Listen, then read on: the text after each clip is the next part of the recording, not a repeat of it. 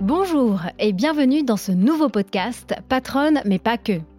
Je m'appelle Cyrielle Ariel, je suis auteur et journaliste d'impact spécialisée dans la RSE et le développement durable. Le but de ce podcast est de vous faire découvrir un portrait plus intimiste de nos leaders d'opinion, une personnalité publique ou politique, un dirigeant ou un entrepreneur. Et ils ont tous un point commun, un parcours inspirant, juché de réussite, de challenge, mais aussi d'échecs. Nous vivons dans une société trépidante, souvent représentée par des acteurs que nous connaissons uniquement via leur visage médiatique. Ici, je vous propose de les découvrir autrement, intimement. Bienvenue dans Patronne mais pas que. Et pour ce premier épisode, je suis ravie de vous faire découvrir la nouvelle facette de Cécile Béliot. Bonjour Cécile et bienvenue. Bonjour Cyrielle. Alors tu es la directrice générale du groupe familial Belle depuis 4 mois, mais tu es surtout dans le groupe chez Belle depuis 4 ans.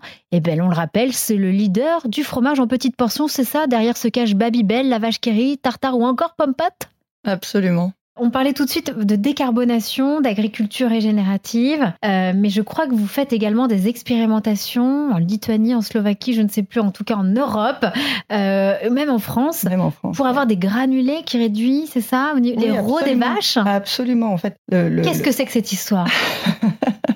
C'est un On parle de méthane, les vaches rôdent du méthane, un gaz 86 fois plus impacte plus que le CO2 par exemple, c'est ça hein? C'est pour ça qu'on s'attelle à ça et on sait qu'il y a différentes façons, encore une fois, d'avoir un impact sur, euh, sur l'impact carbone de nos fermes. Le méthane est un gros sujet et on sait que les émissions de méthane, hein, qui sont liées à la digestion naturelle des vaches, elles peuvent baisser et ça, ça a été prouvé puisque c'est un partenariat qu'on fait avec un fournisseur qui s'appelle DSM qui a prouvé ça avec l'INRA, hein, donc ça a été testé en France, que quand on modifie, en fait, ce sont quoi hein, Ces granules sont juste des compléments alimentaires que l'on met dans la nourriture des vaches et qui fait baisser de 25 à 30 les émissions de méthane. Donc, juste les- énorme. Donc elle digère mieux.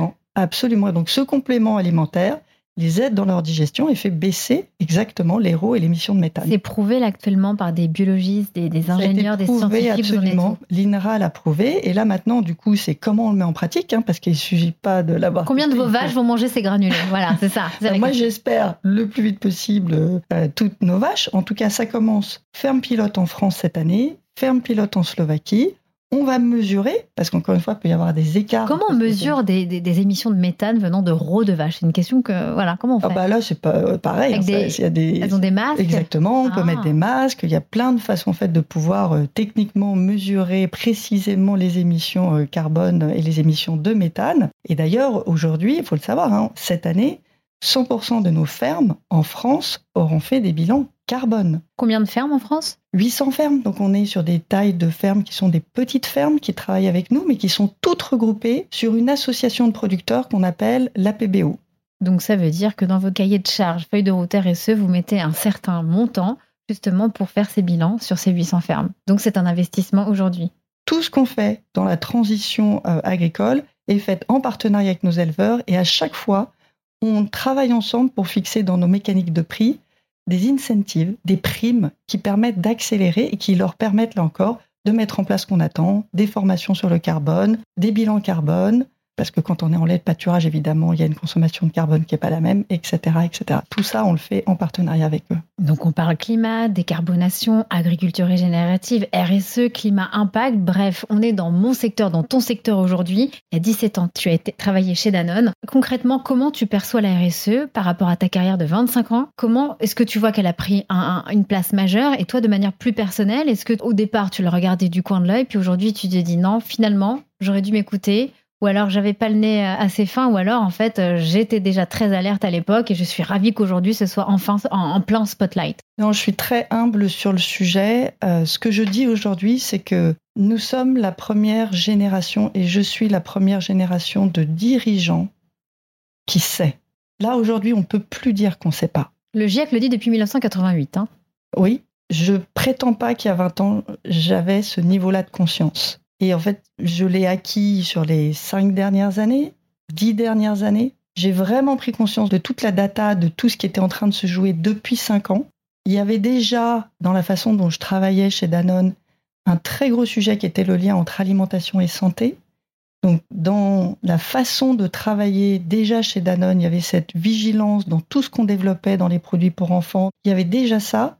Il y avait cette mission avec il y avait déjà la mission exactement qui était apporter la santé par la santé par l'alimentation. Donc ça, c'était très très fort. Et depuis dix ans, j'ai pris conscience. Et là maintenant, je suis à la tête du coup de Belle. Je le dis. Aujourd'hui, on sait. Donc la seule question, c'est comment on fait? Comment on fait? Comment on accélère? À quelle vitesse? Mais je ne jetterai pas la pierre aux dirigeants d'il y a 20 ans. Je pense qu'on n'avait pas ce niveau de conscience quand même, même si effectivement les scientifiques le disaient déjà. Mais le débat public n'était pas si clair, on lisait moins d'études, voilà, on était moins conscient. Donc aujourd'hui, euh, puis il y a beaucoup de documentaires, on va y revenir, euh, qui nous éveillent, hein, toutes les générations, sur toutes les plateformes. Dans ta stratégie aujourd'hui, quand tu es à la tête de Belle, tu la places où? Il est où ton curseur par rapport à la RSE Est-ce que ça infuse à tous les étages ou, enfin voilà, de manière très honnête? C'est très honnête ce que je, ce que je vais te dire. L'enjeu qu'on a aujourd'hui chez Bell, le pivot qu'on est en train de mettre en place, c'est de se dire comment je m'assure que toutes les conversations, toutes les décisions, elles sont systématiquement prises sur deux jambes. La jambe de la performance financière, parce qu'on a besoin de la performance financière pour financer les investissements dont la transition... Et payer ses collaborateurs. Exactement, investir dans les usines, payer les collaborateurs, les faire grandir. Et en même temps, d'avoir systématiquement la conversation sur l'impact de cette décision en termes ou d'impact euh, carbone ou d'impact sur la qualité nutritionnelle du produit. Et aujourd'hui, ce que nous avons fait, c'est ça, c'est opérationnaliser la RSE à l'intérieur de chacune des conversations de l'entreprise. Et on l'a fait on est vraiment en train de faire bouger le groupe là-dessus. Mais ça, pour que chacun réalise à quel point c'est transformant, ça veut dire que ça change le métier de tout le monde. Il n'y a pas une personne aujourd'hui, et honnêtement, allez interroger les salariés chez Bell, ils vous le diront. Un financier ne fait plus son job de la même façon parce qu'il pilote les deux. Déjà concrètement dans son, dans son, dans son travail au quotidien, ce qu'il va regarder, c'est pas un PNL. Il va regarder tous les mois un PNL et son impact carbone et comment on fait bouger l'impact carbone? Et c'est directement intégré. Donc on a un PNL carbone qui est émis tous les mois. Et s'il si, et a un PNL carbone qui éclate, on lui tape sur les doigts? Absolument, parce que ça, ça fait déjà quelques années qu'on l'a fait. Hein. Ça faisait partie des bonnes pratiques et on ne peut pas faire changer une boîte si on ne le fait pas. C'est mis dans les, dans les bonus de chacun. C'est mis dans les bonus long terme, c'est mis dans les bonus annuels. Donc c'est dans les objectifs de chacun, c'est dans les objectifs du comité de direction, c'est dans mes objectifs. Et puis d'un point de vue consommateur, c'est intéressant aussi. On en revient, 97 ans, on est en lait de vache, après on part en alternative, etc. Végétal, comment, euh, comment au niveau de vos consommateurs, vous essayez de les sensibiliser à votre virage végétal?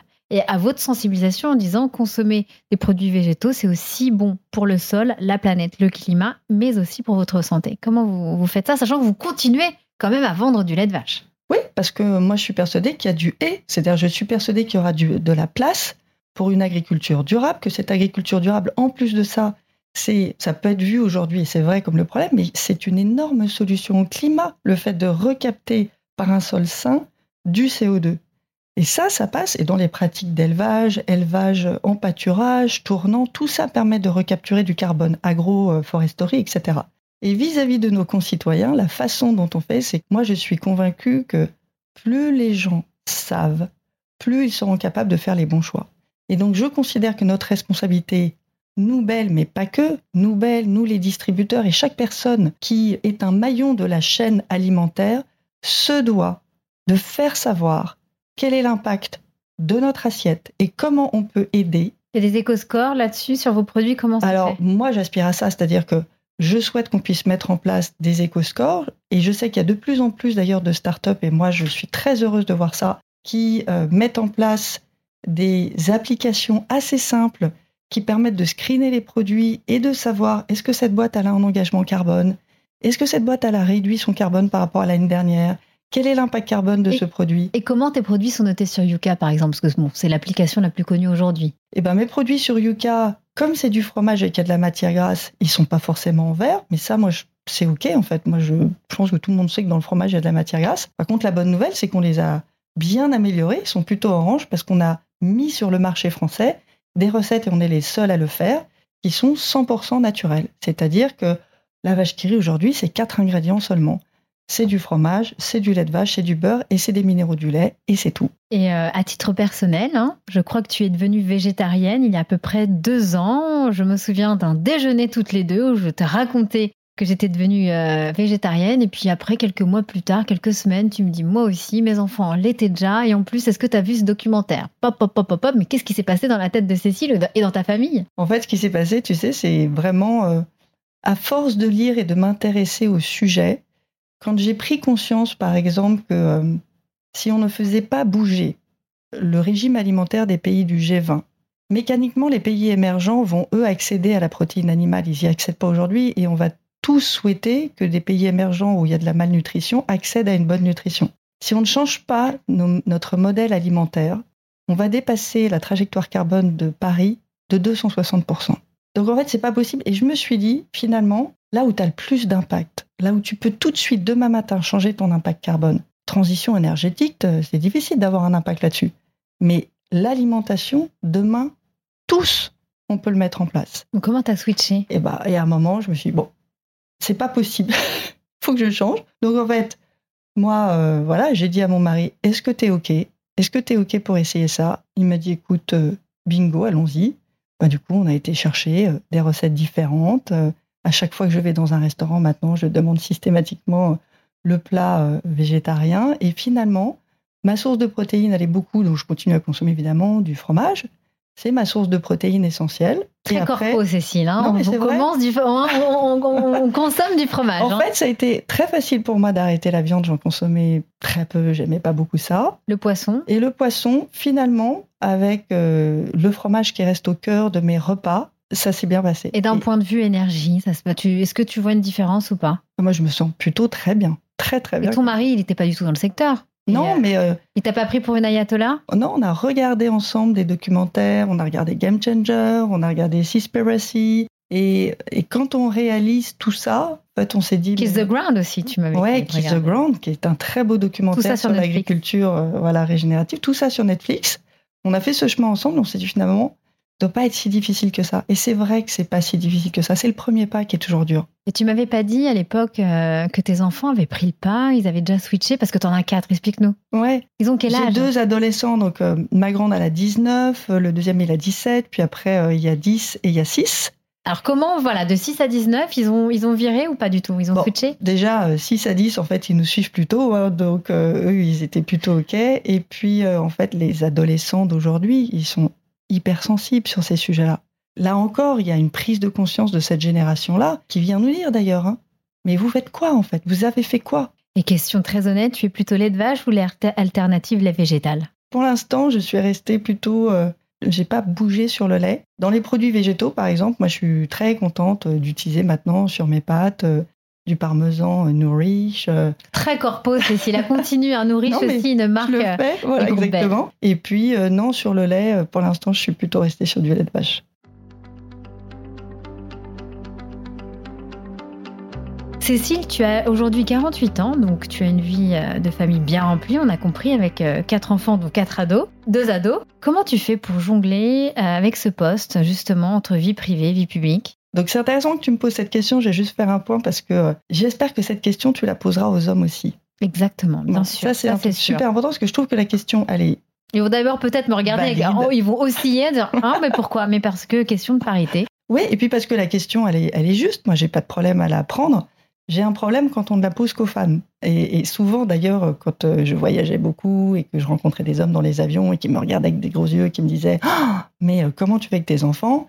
Tu leur moi, disais la même chose. Ah, mais toi, comment tu fais avec tes enfants? Parce que tu les vois pas non plus, en fait, si tu es dans l'avion avec moi. exactement, la parentalité, en fait, c'est des deux côtés. Et euh, bah, comment j'y arrive? Euh, bah, Très simplement, euh, en étant très entourée. Je prétends pas qu'on j'y arriverai toute seule. J'y arrive parce que j'ai un mari qui, depuis toujours, accepte d'avoir cet équilibre et qui fait sa part sur toutes les tâches du quotidien et qui fait beaucoup sa part quand il s'agit justement d'être là pour les enfants quand je suis pas là. Et puis parce que je suis très entourée, j'ai des parents qui sont très présents.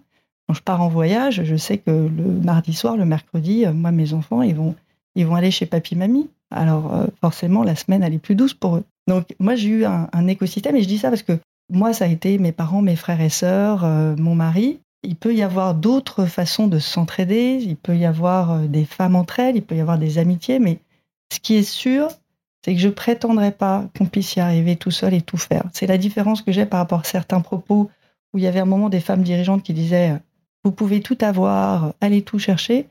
Ouais, mais pas tout seul. En fait, on n'y arrive pas tout seul. Une question que je poserai également aux hommes.